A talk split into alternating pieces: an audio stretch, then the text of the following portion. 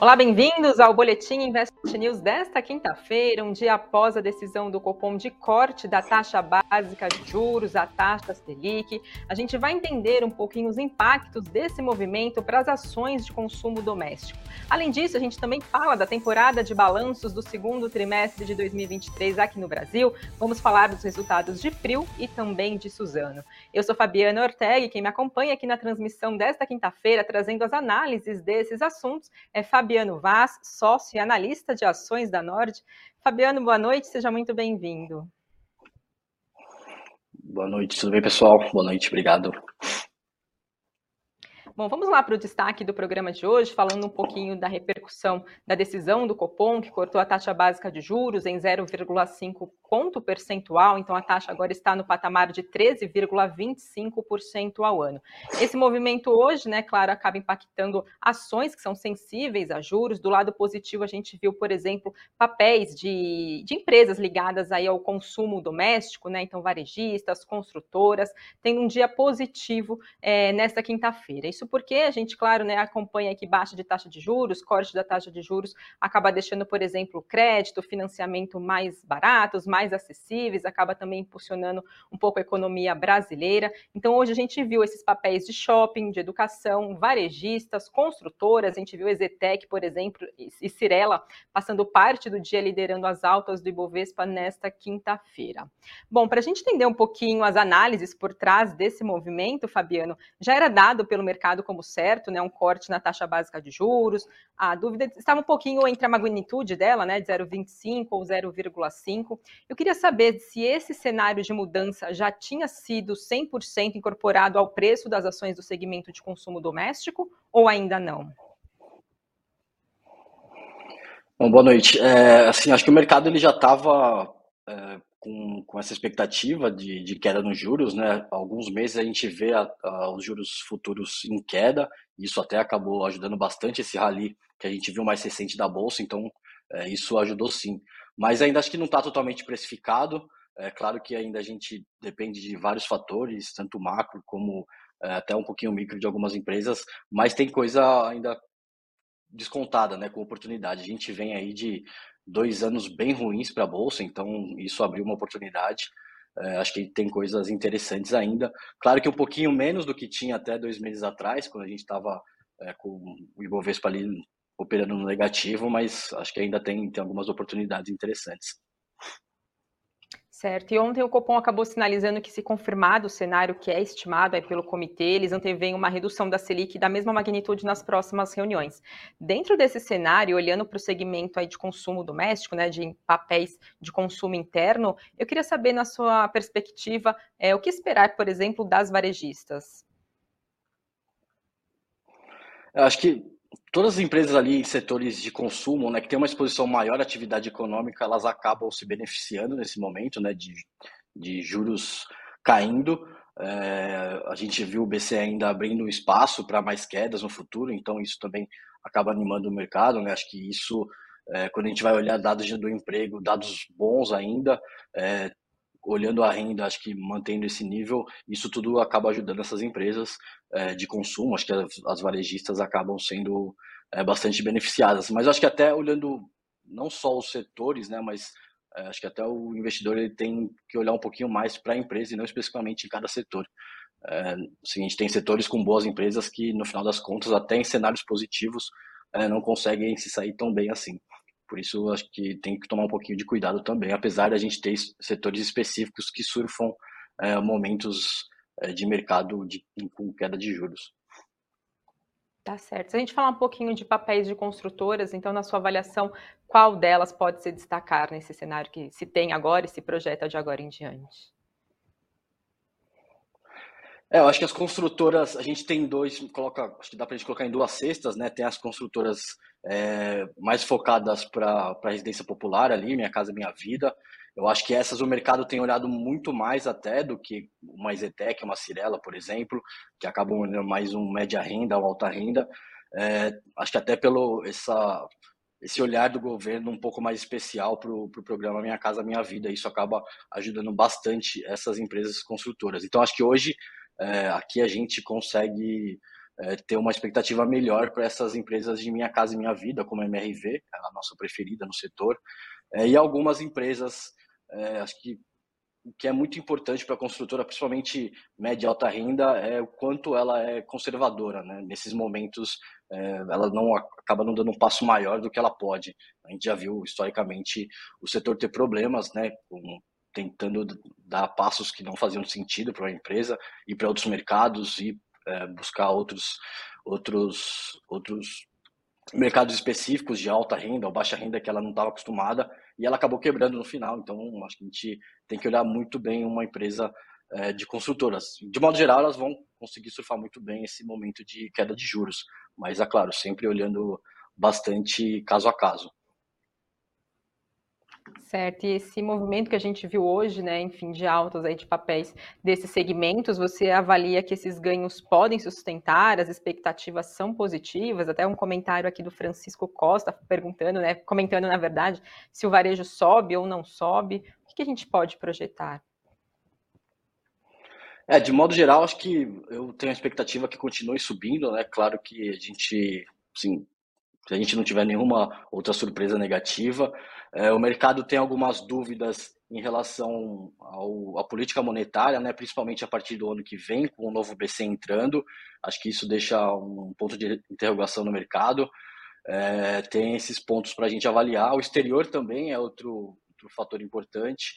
É, assim, o mercado hoje já descarta uma recessão forte nos Estados Unidos, por exemplo, mas ainda assim a gente deve ver alguma desaceleração na economia, é, precisa entender qual seria esse impacto aqui para a gente. Então, acho que tem alguns pontos que a gente precisa ir observando com calma. É, e assim, foi o que eu já comentei lá desde o início. Acho que as boas empresas elas conseguem é, superar é, qualquer momento um pouco mais negativo que a gente tenha nesse meio do caminho. Mas acho que a bolsa ainda tem um espaço para uma valorização, principalmente empresas com maior exposição à atividade econômica doméstica. E falando dessas companhias desse segmento, então, de consumo interno, o que ficam de desafios para elas a partir de agora? Já que já teve essa mudança né, de cenário, enfim, essa confirmação de queda de juros. É, acho que os investidores eles acabam olhando muito ali o corte da Selic em si, né, pelo Copom. O mercado ele olha ali a curva de juros, né? A gente já viu a, os juros futuros caindo alguns meses atrás, então a gente já tem já tinha essa ideia de que é, teria um cenário um pouco mais favorável para essas empresas. É, como eu falei, acho que aí é, é tentar olhar sempre um pouco mais no micro, né? o aspecto da empresa. É, talvez empresas muito alavancadas, se a gente tiver algum problema no meio do caminho e os juros voltar ali, é, ou se manter num patamar um pouco mais elevado, pode continuar sofrendo. Então, acho que são, é, são fatores micros que o, que o investidor tem que tomar um pouquinho mais de cuidado é, procurar sempre boas empresas ali que, que conseguem ter uma certa resiliência, é, porque a gente conhece o histórico do Brasil, então é, não dá para a gente sair afobado também achando que é, só porque a Selic caiu a gente vai viver agora no mar positivo para sempre. Acho que tem que tomar um pouquinho de cuidado também. Tá certo, logo mais eu volto a falar então com o Fabiano para a gente falar dos balanços de Prio e Suzano. Passo agora para trazer um resumo das principais notícias que a gente teve aqui ao longo desta quinta-feira. Começando né, pela repercussão também, uma empresa que divulgou seu balanço foi a Ambev, ela reportou um lucro líquido de 2 bilhões e meio de reais, isso é uma queda de mais de 15% em relação ao mesmo período do ano passado. Receita líquida da empresa foi de quase 19 bilhões de reais, uma alta de 5% também no comparativo anual. EBITDA ajustado foi de 5, 4,2 bilhões, uma queda de 4,7%. Lá fora, nos Estados Unidos, quinta-feira, como de praxe, sempre saem dados de pedidos de auxílio-desemprego, dados referentes à semana passada, encerrada na última sexta-feira. Esses pedidos aumentaram em 6 mil, totalizando 227 mil solicitações. Esse número veio dentro das expectativas do mercado. Lembrando que amanhã, sexta-feira, sai o payroll, o relatório de emprego dos Estados Unidos, referente ao mês de julho. Segundo o levantamento feito pela agência de notícias Reuters, perspectiva é que Estados Unidos Unidos abriu 200 mil empregos e que taxa de, de desemprego por lá deverá permanecer em 3,6% nas expectativas desse levantamento feito pela agência de notícias. Falando agora um pouquinho aqui do cenário interno, o ministro da Fazenda Fernando Haddad explicou que pretende mandar ao Congresso texto para mudar a tributação dos fundos de investimento exclusivos em um projeto de lei e não como medida provisória, ou seja, o projeto de lei tem um, não tem um efeito imediato, precisa que o texto passe pela aprovação do Congresso e também pela sanção do presidente da República. Essa proposta, então, de mudança de possível mudança de tributação é, dos fundos exclusivos, né, na, ao longo, no caso do ano, e não mais somente no momento do resgate, acontece então como parte das medidas para ampliar os recursos para o orçamento do ano de 2024 e que irão então para apreciação do Congresso Nacional agora no final do mês de agosto. Trazendo agora o fechamento do mercado desta quinta-feira, dólar hoje fechou em alta de 1,96% a R$ 4,89. Bitcoin, por volta das 6 horas da tarde, subia 0,46% a 29.291 dólares e Ibovespa fechou em queda de 0,23% aos 120.586 pontos. Falando do Ibovespa, dos destaques do principal indicador da Bolsa de Valores brasileira, entre as maiores altas ficaram ficaram Dexco com ganho de 5,27%, na sequência April avançando 4,22% e Suzano com ganho de 3,65%. Vamos comentar logo mais os resultados dessas duas empresas. Na outra ponta, entre as maiores quedas, Via caiu 8,65%, Melios com perda de 6,24% e Alpargatas com queda de 5,26%. Bom, falando agora um pouquinho de balanços do segundo trimestre, as companhias aqui listadas na Bolsa de Valores brasileira seguem divulgando seus resultados. Uma delas foi a Pril, que teve lucro líquido de 184,6 milhões de dólares no segundo trimestre. Isso é uma alta de 32% em relação ao mesmo período do ano passado. EBITDA foi de quase 332 milhões de dólares, um aumento de 33% também no comparativo anual. Receita total da empresa subiu 41% em 12 12 meses para mais de 532 milhões de dólares e produção total da empresa foi de 91,1 mil barris equivalentes de óleo por dia, um avanço de 173,5%. Papel hoje, como já disse, de Pril fechou em alta de 4,22%. Fabiano, quais foram os principais destaques do balanço na sua avaliação? É, acho que a April soltou mais uma vez né, ótimos resultados. A gente conhece e acompanha. A gente tinha comprado o Emprego já há alguns anos, então é uma empresa que a gente é, conhece bastante. É, acho que novamente ela entregou uma produção muito forte, né? A gente viu produção e as vendas ali é, praticamente dobrando em relação ao ano passado. É, eu acho que o, o, que é muito importante de Prio é que ela conseguiu entregar esses resultados mesmo com o petróleo caindo 30% nesse período, né? Quando a gente compara com o segundo tri do ano passado, que é super relevante para uma empresa de commodity.